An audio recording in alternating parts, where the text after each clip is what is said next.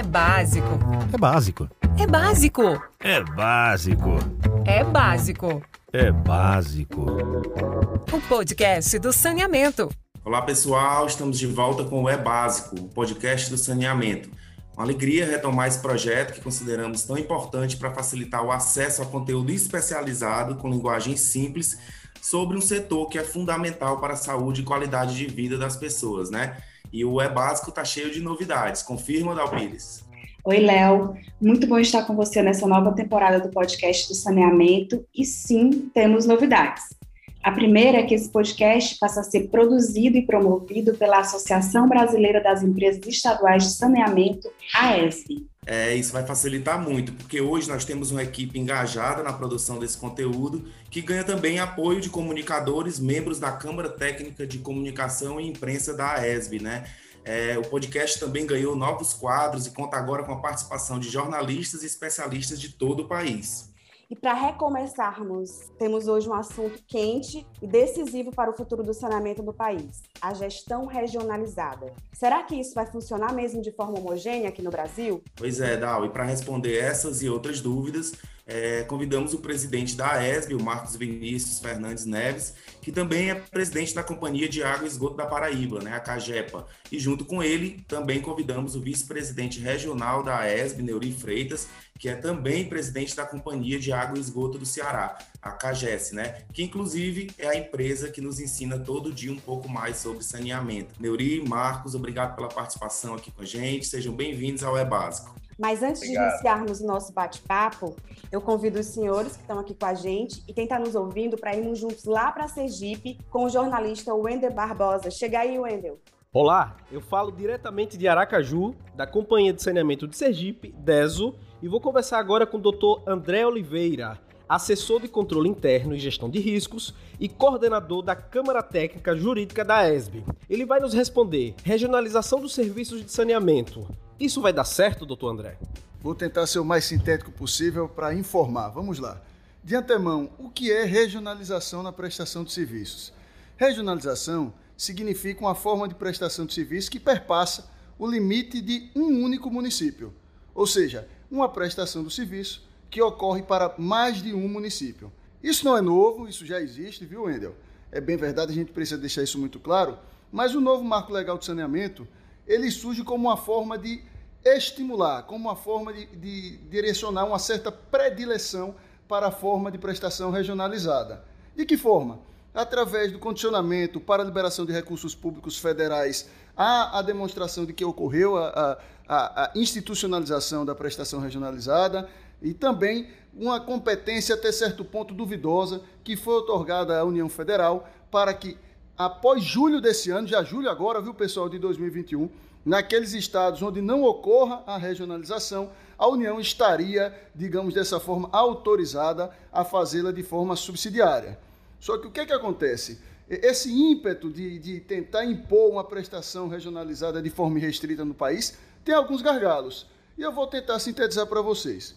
A gente tem duas formas, ou dois, digamos assim, duas hipóteses de prestação regionalizada no saneamento no Brasil. A primeira já é antiga, todos já conhecem, é a prestação regionalizada por meio das micro-regiões. Dicas de passagem aqui no nosso estado de Sergipe é dessa forma que ocorre. Qual a grande diferença e qual é o, o grande plus da prestação regionalizada por micro-regiões? Ela tem previsão constitucional e a adesão dos municípios ela é compulsória, ou seja, ela é obrigatória. Mas o novo Marco Legal de Saneamento ele inova. Ele traz uma nova hipótese de regionalização, através de dois modelinhos aí. Seriam as unidades de referência ou os blocos de municípios. Mas qual é o grande problema? Vamos chamar de problema para que fique bem claro. Nessas, nesses modelos, nessas hipóteses, a adesão do município ela é facultativa. O que é que eu quero dizer com isso? O titular do serviço, naqueles municípios onde os sistemas são isolados, onde você tem um, uma prestação de serviço superavitária, eles não estão obrigados a aderir a esses conglomerados urbanos. Então você imagine, Wendel, veja que coisa intrigante. Ou seja, por mais que haja no novo marco legal de saneamento um direcionamento, uma sinalização para que sejam formados esses blocos, inclusive pela própria União, não há como compelir os municípios a participar desses blocos. Então, na prática, o que é que nós devemos ter? Aqueles municípios que são mais ricos, que são superavitários, que supostamente deveriam funcionar como âncoras nesses conglomerados urbanos que se busca formar, eles não têm mínimo, o mínimo interesse ou a mínima motivação para participar desses blocos. Então perceba que se a gente fizer uma análise muito fria sobre o que está acontecendo, talvez esse modelo que o, novo marco legal de saneamento ele tenta emplacar, ele já nasça comprometido. E aí, meu amigo, com perdão para o trocadilho, muita água ainda vai rolar. Isso aí, obrigado, Endel. Obrigado, André, pelas informações. O André aí, que é coordenador da Câmara Técnica Jurídica da ESB, deixou uma provocação, né? É essa provocação de que muita água vai rolar. E a gente queria saber, começar aqui o programa sabendo de vocês, né? É, vocês concordam com essa afirmação que muita água ainda vai rolar com relação a essa discussão em torno da regionalização? É, doutor Marcos, você pode começar, por favor. É, primeiro, uma satisfação estar aqui falando para todo o Brasil a respeito de um tema tão importante que é o saneamento, saneamento ligado diretamente à qualidade de vida, à manutenção da saúde da nossa população. É um tema bastante, eu diria, intrigante, é, é um tema bastante desafiador, porque talvez, é, na ânsia de tentar ajustar esses processos dentro do marco, o processo de regionalização tenha olhado um, um aspecto, eu diria, mais na busca de um equilíbrio econômico do que um equilíbrio do próprio sistema da prestação de serviço. Eu digo que nós temos aí três pilares que sustentam um, qualquer processo de regionalização. Né? O primeiro é o aspecto operacional. Né? Então, você tem que ter. E a, a, as legislações, eu acho que o André foi muito feliz na, no início da fala, ele trata muito disso. Então, nós temos instrumentos, desde lá de trás, desde a própria Constituição Federal, no artigo 25, parágrafo 3, que estipula o Estado com esse olhar regional sobre os vários aspectos do saneamento, tanto para a região metropolitana como para a micro-região, que é também uma das vertentes que nós estamos aqui buscando trabalhar na Paraíba.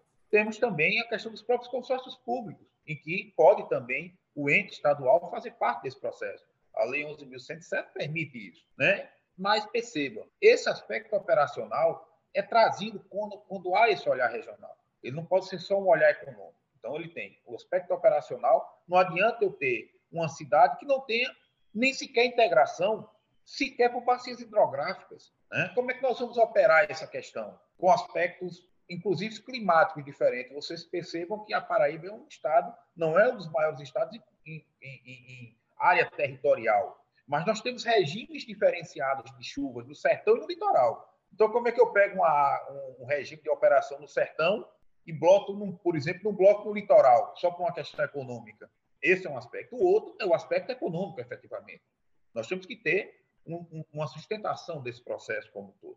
E nós temos também uma outra vertente, que é o aspecto social. Nós não podemos deixar é, os pequenos municípios sem estar integrados a esses sistemas maiores que dão esse suporte e esse equilíbrio para que a gente tenha, por exemplo, tarifas, seja uma tarifa equilibrada, que possa trabalhar esse processo, mas também que haja um equilíbrio, hipoteticamente, se você tem um Estado com vários blocos, dentro desses próprios blocos, para que os blocos mais ricos, que tenham sido, inclusive, beneficiados, ou essas regiões, essa prestação regionalizada numa área, seja mais, seja, tenha um, um, um impacto menor no custo da tarifa, porque ao longo, inclusive, da época, são cidades maiores que teve mais investimento, foi direcionado investimento, em detrimento daquelas menores que precisam, inclusive, de mais aporte, de mais subsídio dentro desse processo. Então, é esse olhar que eu diria que é o grande desafio.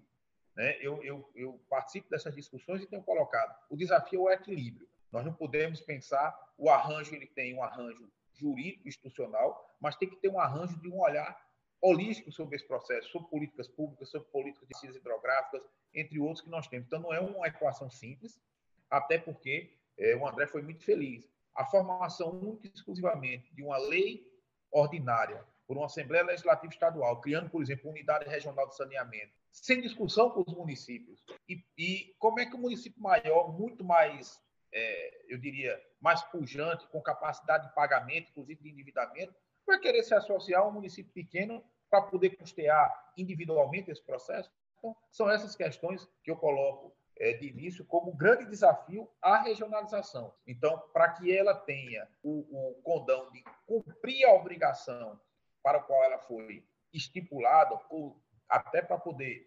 orientar todos nesse processo, é preciso que a gente tenha esse olhar holístico. Então, começo com essas provocações e aí eh, desenvolvemos aí ao longo da nossa conversa nesse podcast.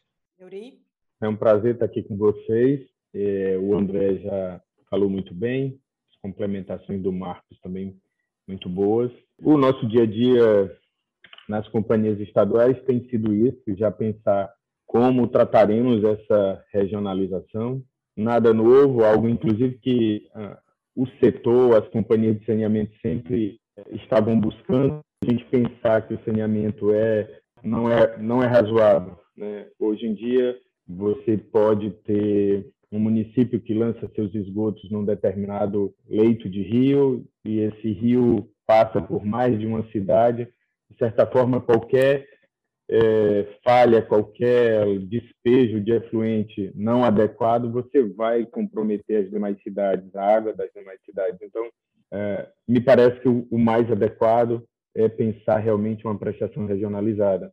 Quando você olha para, né, principalmente aqui no Nordeste, para o recurso hídrico, nem todas as cidades, pelo menos aqui no Ceará, é essa característica, mas acredito que em, em quase todas tem a mesma semelhança. Você tem município que não tem água. Vamos imaginar aqui no Ceará, Fortaleza. Fortaleza não tem água. Toda a água de Fortaleza vem dos municípios vizinhos ou vem do Castanhão, que fica a 250 quilômetros de distância. Então, como pensar algo local, o próprio local não tem o recurso suficiente para ser sustentável, né, do ponto de vista aqui de recurso hídrico. Então, eu, eu quero só colaborar com o que o Marcos falou. A gente precisa pensar numa visão mais ampla. A gente vai ter que pensar bacias hidrográficas, nós vamos ter que pensar sistemas integrados, ou seja, aquela localidade em que você atende a mais de um município com uma estação de tratamento de água ou com uma estação de tratamento de esgoto. Pensar, além disso, um pouco da parte financeira, pensar na logística de tudo isso, pensar nessa relação política dos municípios, ter toda essa tratativa com os municípios ou com a associação de prefeitos ou associação de municípios. Isso é muito importante para que tudo que seja feito já seja feito em harmonia com todos, para que depois a gente não tenha aí dificuldades, ações judiciais, coisas dessa natureza que possam prejudicar. O que é mais importante nessa regionalização é que todos tenham voz. Então, independente se nós teremos unidades regionalizadas que podem ser formadas, constituídas por uma lei ordinária, em que o município não é obrigado, ainda assim, se ele optar em entrar, ele precisa ter voz. O outro formato seria de pensarmos micro-regiões, que aí a adesão seria compulsória, ou seja, todos que estariam dentro da micro-região seriam obrigados formas daquela micro-região implementar, ainda assim todos os municípios teriam voz. Então, quando a gente fala em regionalização, a gente não está falando tirar do município, o poder do município se manifestar, de questionar, de discordar, de sugerir, ele vai ter a voz dele dentro daquela governança que precisa ser criada, seja na unidade regionalizada, que é a unidade criada por uma lei ordinária, ou nas micro-regiões, que seriam as compulsórias. Então, todos eles teriam o poder de voto. E acho até que é, seria importante para municípios pequenos, se a gente pensar um pouquinho.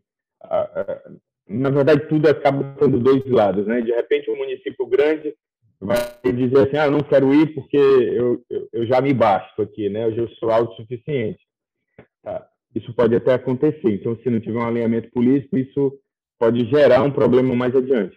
Entre um município pequeno, voz porque aí, o município pequeno, vamos imaginar uma empresa estatal ou uma empresa privada contra o um município pequeno.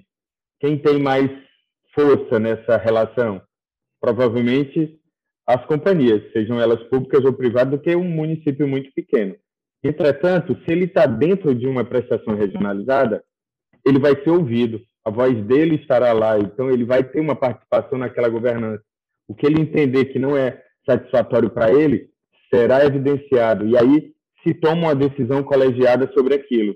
Então acaba que os pequenos, a meu ver, ganham voz, né, e um pouco mais de atenção dentro de uma uma prestação regionalizada.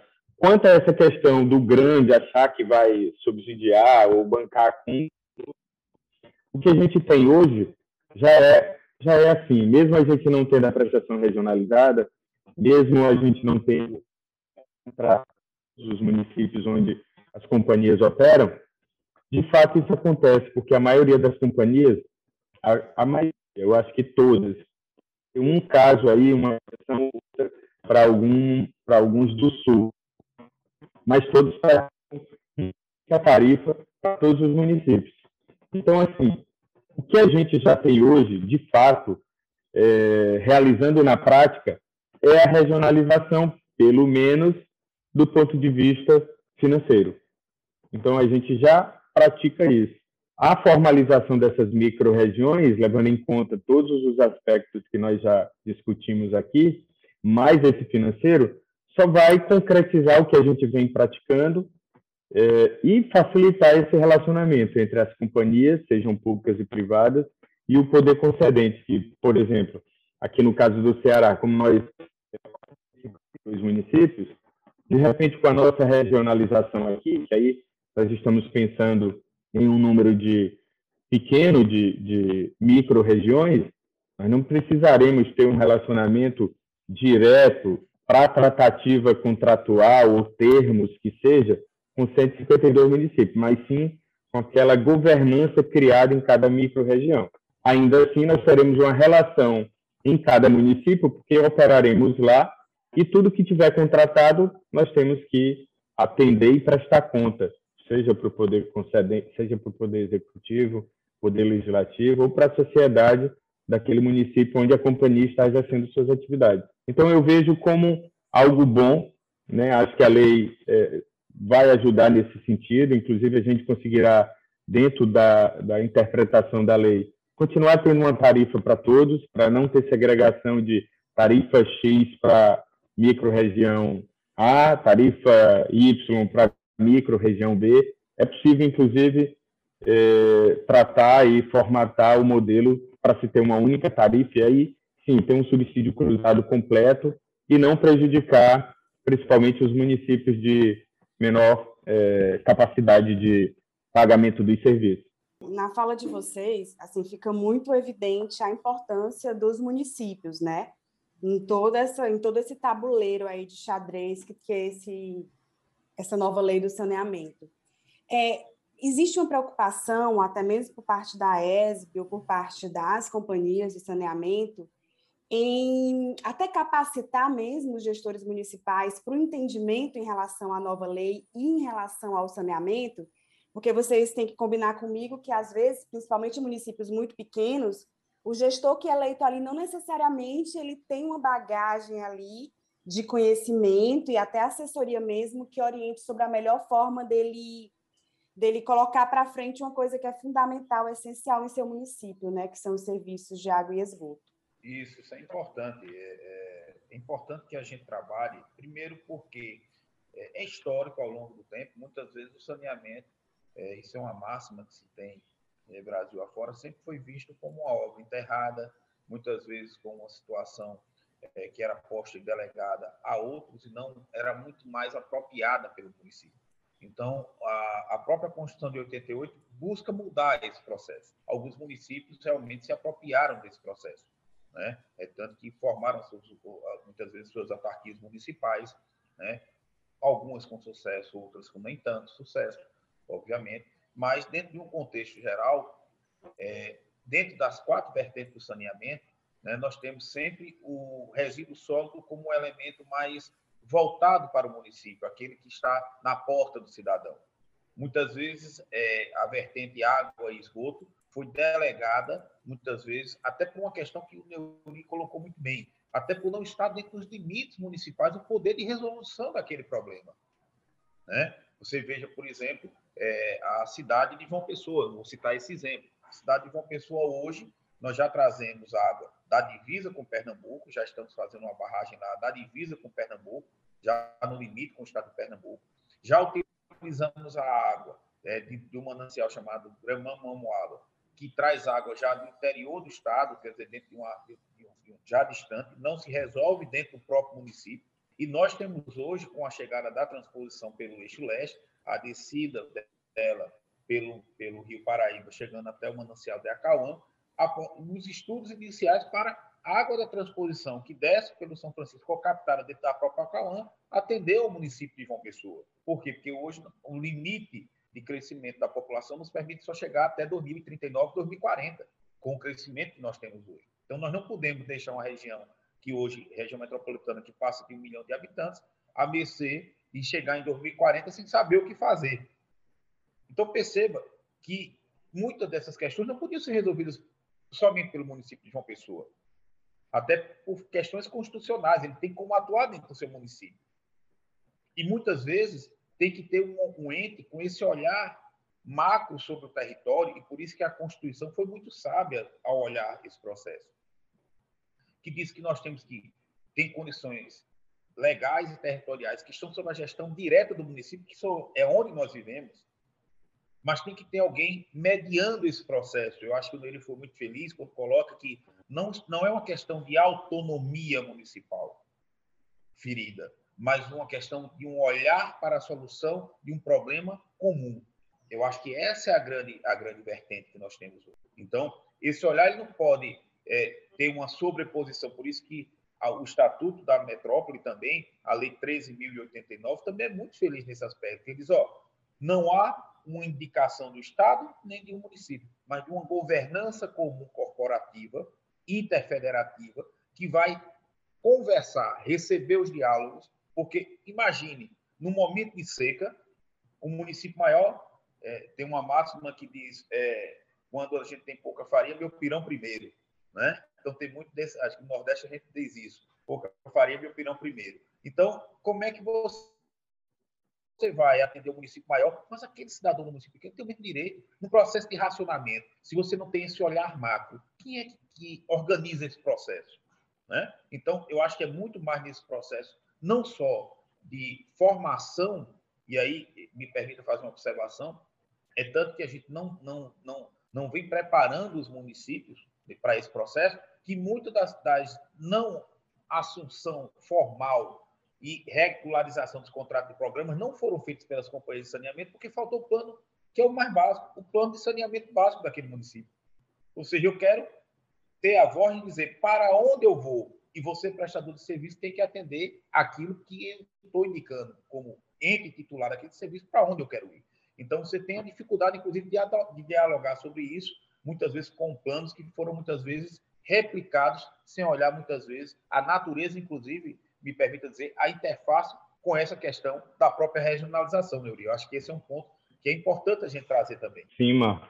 É, é, eu acho que nessa questão aí de qualificação, de, de saber como tratar, de saber como cuidar do setor de saneamento em cada município, acho que tem faltado nos municípios, não nos grandes municípios, porque isso já está incorporado, e aí você tem uma secretaria ou outra municipal que já tem um processo interno que, que atua nesse sentido, mas acho que, de uma forma geral, nos demais municípios nós precisaríamos ter uma estrutura né, dentro do município, seja numa secretaria de infraestrutura ou de meio ambiente, não precisa ser como como o setor de saneamento tem tem é muito transversal, ele passa por várias atividades, né, ou por várias estruturas. Se você quiser colocar no ambiente, dá certo. Se quiser colocar na infraestrutura também. Acho até que se quiser colocar aí numa área de saúde também funciona bem, mas enfim, acho que os municípios acompanhar essa prestação de serviço. E aí, considerando que todos os contratos, aí dentro de uma micro-região, esses contratos terão obrigações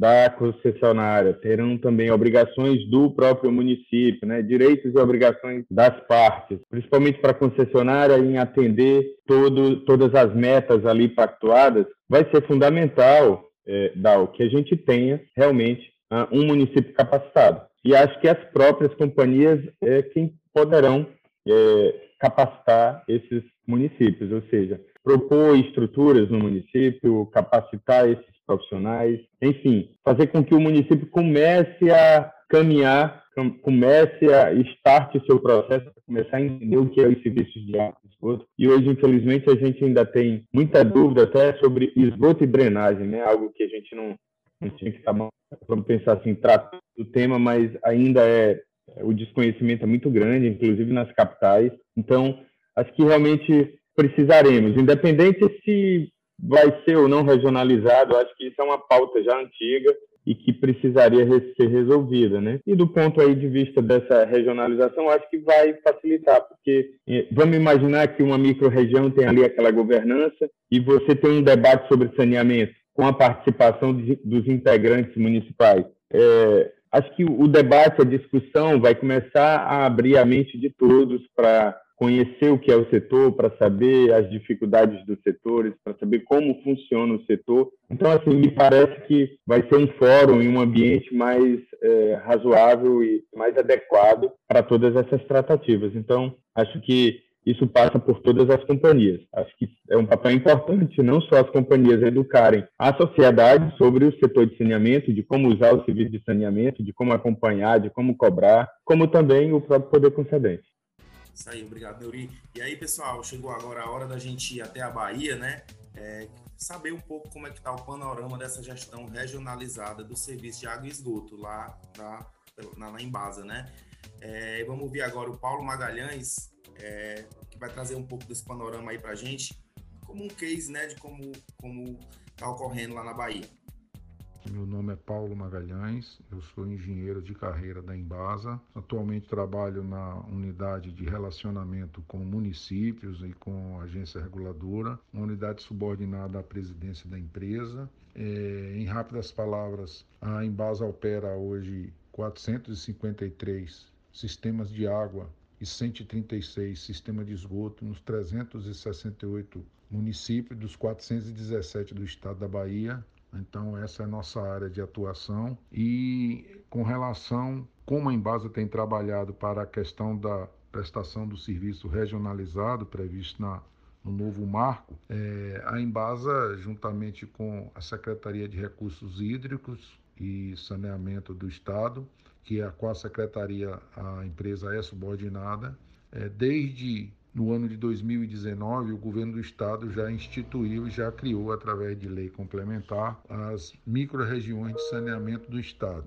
É, a, a, lei é, aprovada pela Assembleia Legislativa, a Lei Complementar número 48 de 2019, criou 19 micro-regiões no estado da Bahia e essas micro-regiões foram desenhadas seguindo é, critérios é, geo territoriais, geográficos, é, conciliando todos os sistemas integrados né, de abastecimento de água, já que a Embasa possui diversos sistemas integrados em que uma única captação, uma única estação de tratamento atende a vários municípios. Então, as micro-regiões foram criadas é, dentro desse critério né, de não haver divisão dos sistemas integrados e procurou seguir mais ou menos a, o território de identidade do Estado dentro do, do, que, for, do que foi possível. Né? É, não foi naquele momento né, que antecedeu, a criação antecedeu a lei né, 14026, o novo marco, não foi levada em consideração naquela oportunidade a questão da viabilidade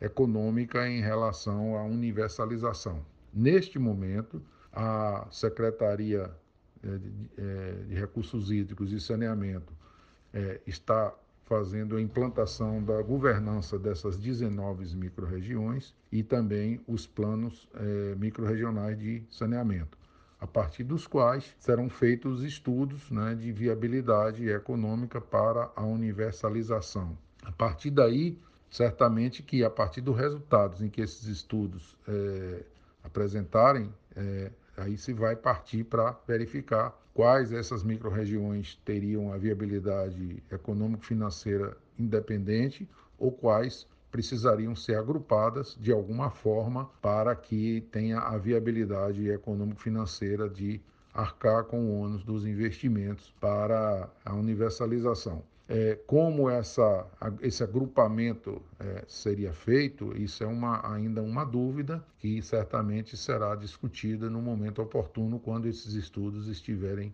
é, concluídos, né? a partir dos planos das microrregiões e a partir dos estudos de viabilidade econômico-financeira dessas microrregiões. Então, essa é a situação atual do estado da Bahia em relação a, a a funcionalidade, né, a criação e a funcionalidade das microrregiões para avançar nos planos microrregionais e no final a viabilidade econômico-financeira para a partir daí estudar qual a modelagem de prestação do serviço nessas respectivas microrregiões. Essa é a, a situação de momento.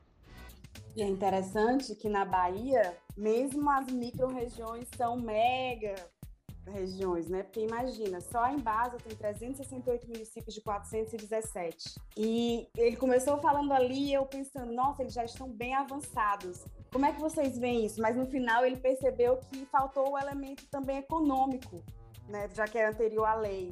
Eu queria até aproveitar a pergunta da Dal aí para acrescentar, né, assim, para vocês, quando a gente pensa em viabilidade econômico-financeira, né? Para mim, às vezes não fica muito claro como é que dentro de um bloco regionalizado isso vai acontecer quando temos casos de municípios que é, são operados por companhias públicas e outros que ainda são operados pelas prefeituras, né? No Ceará aqui a gente tem o caso dos SAIs, né? E assim, não fica, eu queria que vocês comentassem um pouco sobre como é que esses investimentos eles acontecem, né? É, quando se, o Neuri comentou que o pequeno ele passa a ter voz, né? O município menor o município que tem operado por SAI. É, eles não correriam risco de ficar prejudicados por não terem muita viabilidade econômico-financeira, por exemplo, por não conseguirem mal sustentar a operação? Como é que isso acontece? É, é bem interessante essa pergunta que vocês fazem a, nesse momento, observando essa questão é, que é, o colega da Bahia nos trouxe agora. É, é interessante que, é, e ressaltando, é bom ressaltar que a questão da regionalização, mesmo firmada por micro-regiões, né, ela tem um olhar e um condão sobre todo. Né? Não é porque criou-se uma micro-região que naquele município específico, uma autarquia ou uma empresa pública municipal né, que vem prestando um bom serviço, ela obrigatoriamente deixa de existir e passa a ser operado por uma companhia estadual ou privada, enfim, qualquer uma outra organização. Nós temos duas questões que é, que é bem interessante trabalhar. Uma é a questão da organização espacial né, e legal desse processo. Essa organização espacial e legal, como nós falamos, ela tem que sempre buscar o tripé. Muitas vezes esse município precisa, por exemplo, né, de ter um, um abastecimento de água no atacado vindo de uma companhia estadual, porque ela é a detentora da estrutura comum, por exemplo, que vai servir água àquele município, e a distribuição é feita pelo próprio município por meio de uma autarquia. Né? Então, esse estudo econômico, quando a, a, o Estado faz, e aí eu volto a dizer a importância da empresa estadual, que conhece o dia a dia, que conhece as estruturas que estão implantadas, conhece a capacidade, a questão do nível de inadimplência, a questão da estrutura para se juntar nesse processo, ela é imprescindível para que essa unidade regional ela não seja simplesmente uma lei que, é, é, no sentido contrário do que busca esse processo, ser um fracionador de regiões não viáveis que criam um, um, um esfacelamento de toda uma estrutura de prestação existente que conseguiu avançar e que precisa dar um salto ainda para que possamos cumprir os prazos que estão colocados e mais do que um prazo de uma lei, é um débito que nós todos temos com o país, que é colocar a sua estrutura de saneamento em patamares é, é, de países que realmente se orgulhem dessa estrutura. Né? A gente tem cidades que estão nesse patamar, mas ainda temos uma série de municípios que, como falamos, devido a uma série de fatores, ainda precisam subir a esse degrau. Então, é importante colocar isso. E essa estrutura ela tem que ser olhada sobre todos esses aspectos, né? Inclusive orientando, como muito bem falou o, o Neuri, a gente colocou sobre esse viés, o município. Né? Será que aquela autarquia vai ter condições, na estrutura que ela tem, de buscar essa autonomia, ou ali nós temos que fazer um arranjo legal para trabalhar junto. É, sobre esse novo ponto, tratando mais sobre a questão econômico-financeira e trazendo um pouco do que o Paulo, Paulo Magalhães da Embasa falou, alguns pontos importantes e que merecem uma atenção nossa para esse momento, inclusive com essa questão da regionalização, é, é o papel da agência reguladora. E aí, dentro dessa regionalização, quando criada, né, vamos imaginar na micro-região, que seria essa compulsória, esse colegiado da micro-região, dos diversos municípios que lá estejam inseridos, eles terão que definir quem fará a regulação. E hoje nós temos ainda uma questão de que existe em todos os estados praticamente uma autarquia para regulação estadual e existem em alguns estados é, autarquias municipais para regulação local. Então, como isso vai ser tratado? Teremos só uma? Continuaremos com as duas? De repente, teremos uma que vai tratar da parte tarifária como sendo única para toda a microrregião, mas aí a, a, as locais poderão atuar na fiscalização da prestação do serviço, do atendimento ao cliente. Esse é um ponto que, dentro da governança da microrregião ou das unidades regionalizadas, isso vai ter que ser tratado e vai ter que ser definido. Esse é um ponto importante para que a gente possa caminhar com as melhorias para o setor. Além disso, tem toda a questão das diretrizes que estão sendo preparadas pela Agência Nacional de Águas, que todas as regulações deverão acompanhar né, sob pena de, se não proceder com aquele normativo, você acaba inviabilizando o recebimento de recurso público para o setor. Então, acredito que todas estarão nesse mesmo nesse engajamento né, com as diretrizes é, nacionais. E isso também é um ponto bem importante, porque você vai ter uma, uma, um regramento mais homogêneo. Então, você não vai ter, da cabeça de cada regulação, um tipo de procedimento. Então, isso ajuda e facilita para quem faz prestação regionalizada, para quem tem mais de uma concessão, como é o caso das companhias estaduais e de muitas companhias privadas. E aí, indo para essa questão do investimento, um outro ponto que é sempre muito debatido e discutido é quando você tem contratos individuais em cada município, você tem obrigações individuais ao mesmo tempo em cada município. Então, imagine, se a gente tivesse 100 contratos de programa assinados ao mesmo tempo, provavelmente nós teríamos 100 obrigações ao mesmo tempo em todos os municípios. E não caberia, no caso, você priorizar o município A, B ou C, que estava contratado, estava pactuado. E aí, quando você sai desse modelo e vai para uma unidade regionalizada, a priorização é definido pela unidade regionalizada. E isso é muito importante. Por quê? Porque ninguém consegue fazer ao mesmo tempo saneamento em todos os municípios. O recurso não vai ser possível, a logística para isso não vai ser possível, nenhuma companhia vai ter estrutura suficiente para esse tipo de procedimento.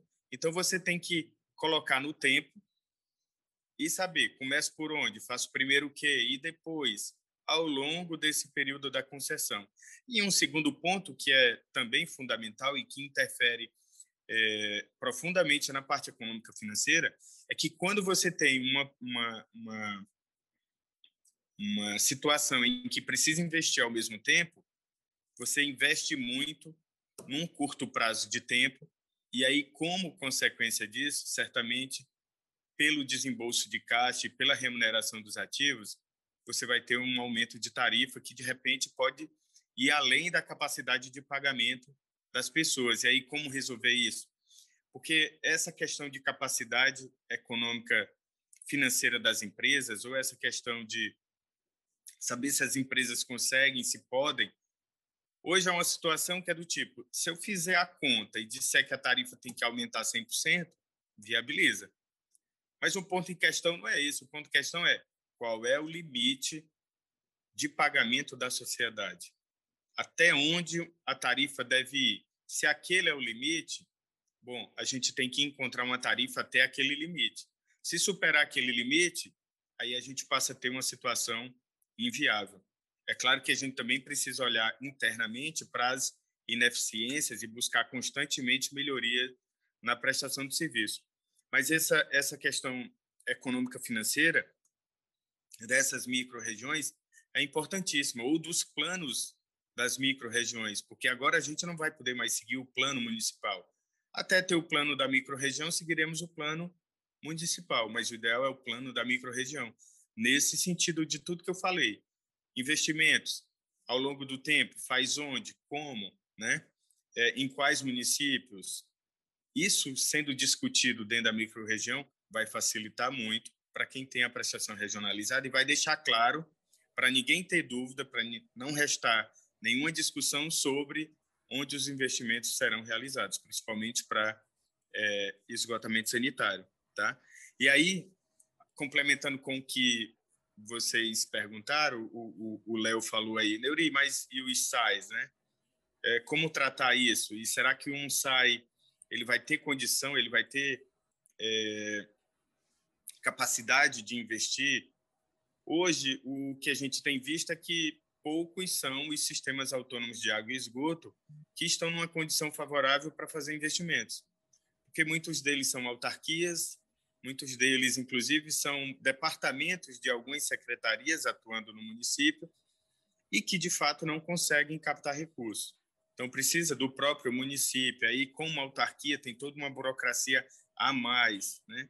A economia mista ainda tem muita burocracia, mas a autarquia vinculada direto ao município, a própria condição do município, se o município consegue ou não captar recursos, isso tem gerado muita dificuldade para os sistemas autônomos de água e esgoto, com algumas exceções daqueles municípios maiores que possuem esse tipo de alternativa para prestação de serviço.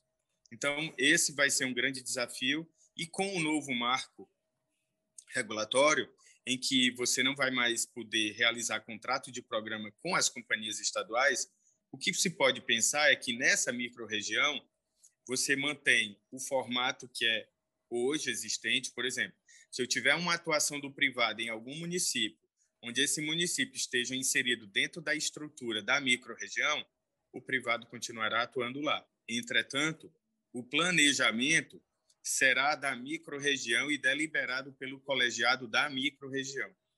E o privado vai ter que atender esse planejamento. O mesmo vale para a companhia estadual, então ela vai ter que acatar e, atender o planejamento do saneamento para essa microrregião, mas ela continuará prestando serviço para os municípios em que ela tem contrato. E no caso dos sistemas autônomos, a mesma coisa. Você pode ter a situação em que o, o município continuará sendo é, tendo a opção de prestar o próprio serviço, né, na forma de um sistema autônomo de água e esgoto, seja ele uma autarquia, seja ele uma economia mista, tá? Isso pode continuar no mesmo formato, mesmo com as unidades regionalizadas ou com as micro-regiões criadas. O que é preciso entender é que isso acontecendo, se amanhã no futuro, né? Quando eu falo amanhã, eu falo no futuro. Por exemplo, o município que tinha a iniciativa privada atuando, ou a companhia estadual, ou o SAI, se ele quiser mudar, ele vai ter que levar a pauta para o colegiado daquela região. E aí, se o colegiado da região decidir, ele pode dizer assim: eu não quero mais atuar como sistema autônomo de água e esgoto, como SAI. Eu quero agora licitar e ter um privado. Se a unidade regionalizada entender que aquilo é interessante e que aquilo vai viabilizar o setor de saneamento daquele município, ele ele vai receber a autorização e vai seguir nessa linha. Seja individualmente, uma licitação específica para ele, ou se juntando a outros municípios daquela microrregião, que também são sistemas autônomos, para fazer uma licitação única e pensar uma, uma prestação regionalizada para aqueles casos. Tá? Então, assim, o que pode, inclusive, melhorar a viabilidade econômica financeira dos municípios ali envolvidos. Tá?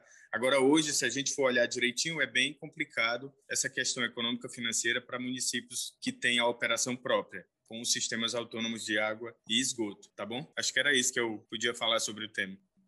E a gente já está aqui é, com um tempinho um pouco avançado. É, mas para finalizar, eu queria os encaminhamentos de vocês para o final com uma seguinte provocação tudo parece muito complexo do que vocês estão falando, especialmente em relação ao tempo que se tem para isso. É, e a gente tem uma pandemia rolando, né? Vocês acham que a pandemia vai mexer aí nesses prazos? Vocês acham que as companhias de saneamento públicas né, vão sair mais fortes dessa, dessa pandemia? Ninguém esperava. E como é que vocês veem esse futuro? Na realidade, pandemia mexeu com todos, não tem, eu acho que seja empresa pública ou até empresa privada, nenhuma permaneceu com seus planos, né? Eh, nós tivemos aí é, reajustes suspensos, é, cortes suspensos durante o período, é, você teve todo o seu planejamento, inclusive chegamos a ter períodos de obra, de andamento de obras suspensos, é, até o ritmo de algumas obras, é, tendo em vista a natureza de canteiros, né, que forma você montar é, horas de, de, de, de, refeição diferenciada, é, restrição a determinadas situações, quando o canteiro é, é local, só para citar alguns exemplos. Né? É, a questão, inclusive, da própria negociação com as prefeituras, muito bem lembrou Neuri, a parte desse processo ele requer um acordo mútuo.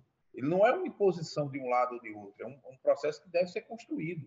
Né? E o ente estatal, a, a empresa pública, ela entra como um dos grandes coadjuvantes, eu diria talvez o ator principal, para, junto com outros, ser o grande é, propulsor ou a mola propulsora dessa regionalização. Porque, como nós falamos, nessas duas vertentes água e esgoto, é, desconheço quem conheça melhor o seu território estadual de maneira mais ampla do que as companhias estaduais. Então, a, a visão de levar essa discussão para o governo estadual, para outras secretarias, envolver outros aspectos, passa, ela não é um papel de, de, de, de mero coadjuvante, ela é um dos atores principais desse processo. Ela não pode ser o ator principal porque ela não tem um condão institucional de ente federativo para emitir leis, mas ela é o grande eu diria que é o grande braço técnico dessa discussão que nós estamos aqui tratando. Então, realmente fica com a pandemia os prazos bastante, eu diria, prejudicados, porque, por exemplo, nesse momento a gente não tem condições de fazer uma reunião, a não ser virtual, e por mais que a gente tenha instrumentos virtuais para fazer, é, é, as discussões muitas vezes precisam de visita ao município, de conversa mais individuais, depois você trazer esse grande coletivo para montagem, as explicações. Muitas vezes você tem que envolver a Federação dos Municípios, que é um ente que perpassa todos esses municípios também, tem envolvimento com secretário. Então, é um 12 meses é, dentro de um processo de pandemia, como nós tivemos desde o dia 15 de julho de 2020 até o prazo que nós temos é, para fechá-lo, é, é extremamente exíguo. Mas temos, como nós mostramos aqui, N empresas que conseguiram é, juntamente com o governo do Estado, avançar nesse processo. Então, é um processo que a gente não pode parar, é, lembrando que é importante a instituição das, das regiões, é, sob pena da gente ter, e aí eu vou voltar à primeira fala do André, é, ter a imposição via é, União dessa divisão dos estados por, por blocos. Eu acho que esse não seria o melhor cenário, porque eu acho que o Estado cada estado, cada ente federativo estadual, juntamente com as suas unidades municipais que compõem aquele estado, ele tem a maturidade, o discernimento e a capacidade de se é, deixar alguns aspectos é, de natureza é, é, política, de divergências, para buscar o bem comum maior. A gente tem visto isso em grande parte das discussões das companhias junto com os estados e com os municípios. Eu acho que esse momento, se tem uma coisa que a pandemia tem, tem trazido, é essa união e esse olhar também. Então, eu acho que essa aproximação é extremamente bem-vinda e, nesse momento, ela é extremamente necessária para resolver a questão do saneamento, criar essa unidade na busca, porque, como o Neuro falou, nós vamos, todo mundo vai ter que se juntar para poder buscar uma solução conjunta. Então, eu fico, encerro com essas palavras, é, deixando realmente um processo de que é possível, é, desde que a gente olhe com as três vertentes equilibradas, a operacional, a social e a financeira. Então, eu acho que isso sem usurpar direitos de ninguém, nem atribuições constitucionais de ninguém. Então, eu acho que a gente consegue avançar se nós tivermos essa maturidade e sentarmos e discutirmos um problema que é comum a estados e municípios. Neuri, suas considerações finais. Bom, é... sobre essa questão da pandemia, é, realmente um momento muito difícil, é um momento assim, que ao longo aí desses anos, né, o, o país vem enfrentando diversas crises. Tivemos crise política em 2006, 2016, que acabou atrapalhando muito o setor. Depois veio uma crise econômica que atrapalhou, atrapalhou mais ainda para a gente aqui do Nordeste uma crise hídrica que também foi bem, bem desgastante. E aí você de repente imagina, bom, agora não tem mais nada para vir, né? Agora vamos pensar melhorias. Aí então chega uma crise sanitária, né? Chega uma crise de saúde e mundial. É, o que, num primeiro momento, é, prejudicou muita coisa, nos fez repensar muita coisa, não só para tentar manter esse equilíbrio da saúde de todos, mas também manter a operação sem prejudicar a empresa, tentar manter receita, arrecadação, prestar, continuar prestando um serviço de qualidade, tentando dar apoio a todos os colaboradores que estão em campo, que não podem é, se recolher, mesmo nesses momentos mais rígidos é, de isolamentos em, em cada município. Então, assim, não é algo simples, não é algo fácil, isso mexe com o psicológico de todos, né? isso mexe com os processos da empresa, mas ainda assim eu acredito que essa pandemia vai fazer com que todos saiam mais fortes, né? Não só as companhias de saneamento, eu acho que todos os governos, eu acho que o país de uma forma geral, porque tudo está sendo repensado. Um ponto importante que tem sido repensado em todo canto é a virtualização de processos, home office, talvez até essa relação trabalhista que tanto se fala que talvez um dia a gente não tenha mais as pessoas tanto tempo nas empresas, podendo trabalhar de casa, isso, isso talvez acelere com esse nosso momento de, de pandemia. Então, assim, a companhia, as companhias, de uma forma geral, revisaram todos os processos para simplificar, virtualizar. Acho que isso vai ser aprendizado. A gente vai ter que começar a melhorar com controles operacionais, com automações, né? É sempre vamos depender e precisar da mão de obra, né, das pessoas, mas ainda assim a gente tem que saber que aquilo ali tem um risco, aquilo ali precisa ser tratado e eu acho que a automação e, e os controles que são necessários eles precisam ser implementados e a gente precisa começar a seguir com isso. A inovação e tecnologia eu acho que vai ser o grande ponto a partir de agora para evoluirmos e melhorarmos, tá? É, acho que é isso com a pandemia. E sobre a regionalização, eu estou confiante que nós teremos muita coisa boa. Isso já era muito esperado pelo setor de saneamento, pelas companhias estaduais. É claro que isso precisa ser discutido em cada estado, com os municípios, as particularidades locais e regionais. Não dá para pensar uma receita padrão e aplicar para todos. Então, na Bahia teve um, um formato, aqui no Ceará está tendo outro formato, na Paraíba vai ter um outro formato. É claro que tudo com uma base muito parecida, mas tratando as particularidades de cada um. E é importante colocar a inteligência das companhias estaduais, porque, de fato, quem conhece saneamento em todos os estados são as companhias estaduais, porque elas já têm pelo menos 70% a 80% das concessões. É quem tem a expertise, como a gente já falou antes, os municípios eles têm uma grande dificuldade para entender o setor, para ter profissionais que possam contribuir, colaborar com o setor. Então, assim, acho fundamental ouvir todas as companhias estaduais, acho fundamental que todos os estados né, é, se agarrem às companhias estaduais para pensar um, um formato ideal né, para todos, levando em consideração que a gente tem que pensar o privado, tem que pensar as autarquias municipais e temos que pensar os contratos eh, atuais das companhias estaduais. E eu acho que dá para todo mundo conviver em harmonia e eu acho que tem espaço no setor de saneamento para todos, sejam companhias estaduais, privados ou empresas locais, como são os sistemas autônomos de água e esgoto. E dentro dessa ideia da regionalização, com uma governança com um colegiado para deliberar, decidir e planejar sobre esse setor, eu acho que a gente vai evoluir mais rapidamente, tá? Então, para mim, fundamental, não só para as questões regulatórias mas, e, e questões econômicas financeiras, mas para continuar dando essa autonomia a cada município, para dar voz a todos os municípios, para que todos exponham suas é, necessidades, suas dificuldades. Né? Então, é um modelo bom, é um modelo bem interessante e acho que só vai ajudar. Isso aí, tá a gente agradece. Obrigado. Isso aí. Obrigado, Neuri. E a gente vai encerrando por aqui, né? Agradecendo a participação do Neuri, a participação do Marcos Vinícius, nesse episódio que é um episódio de estreia da nova temporada do É Básico, né? Então, assim, fiquem ligados que a gente vai vir com outros temas. É, muito obrigado aos dois. Também agradeço muito, até porque a gente nem tocou na questão dos vetos, a gente vai deixar os vetos para o tema é. do próximo, é básico. Nossa. Porque é. não tem fim, Ou né? felicidade, né? De não ter esse tema agora. muito obrigada, foi um luxo reestrear tá com vocês. Um abraço. Valeu, um abraço. Valeu. Marcos, um abraço. Tudo de um bom. abraço, Neuri. Até mais. Você pode enviar sugestões para o podcast do saneamento pelo básicopodcast.gmail.com.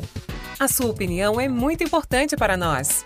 Este podcast é produzido pela Câmara Técnica de Comunicação e Imprensa da Associação Brasileira das Empresas Estaduais de Saneamento, a ESB. Apresentação de Dal Pires e Léo Costa. Produção de Cristina Valentino e edição de Joaquim Crispim.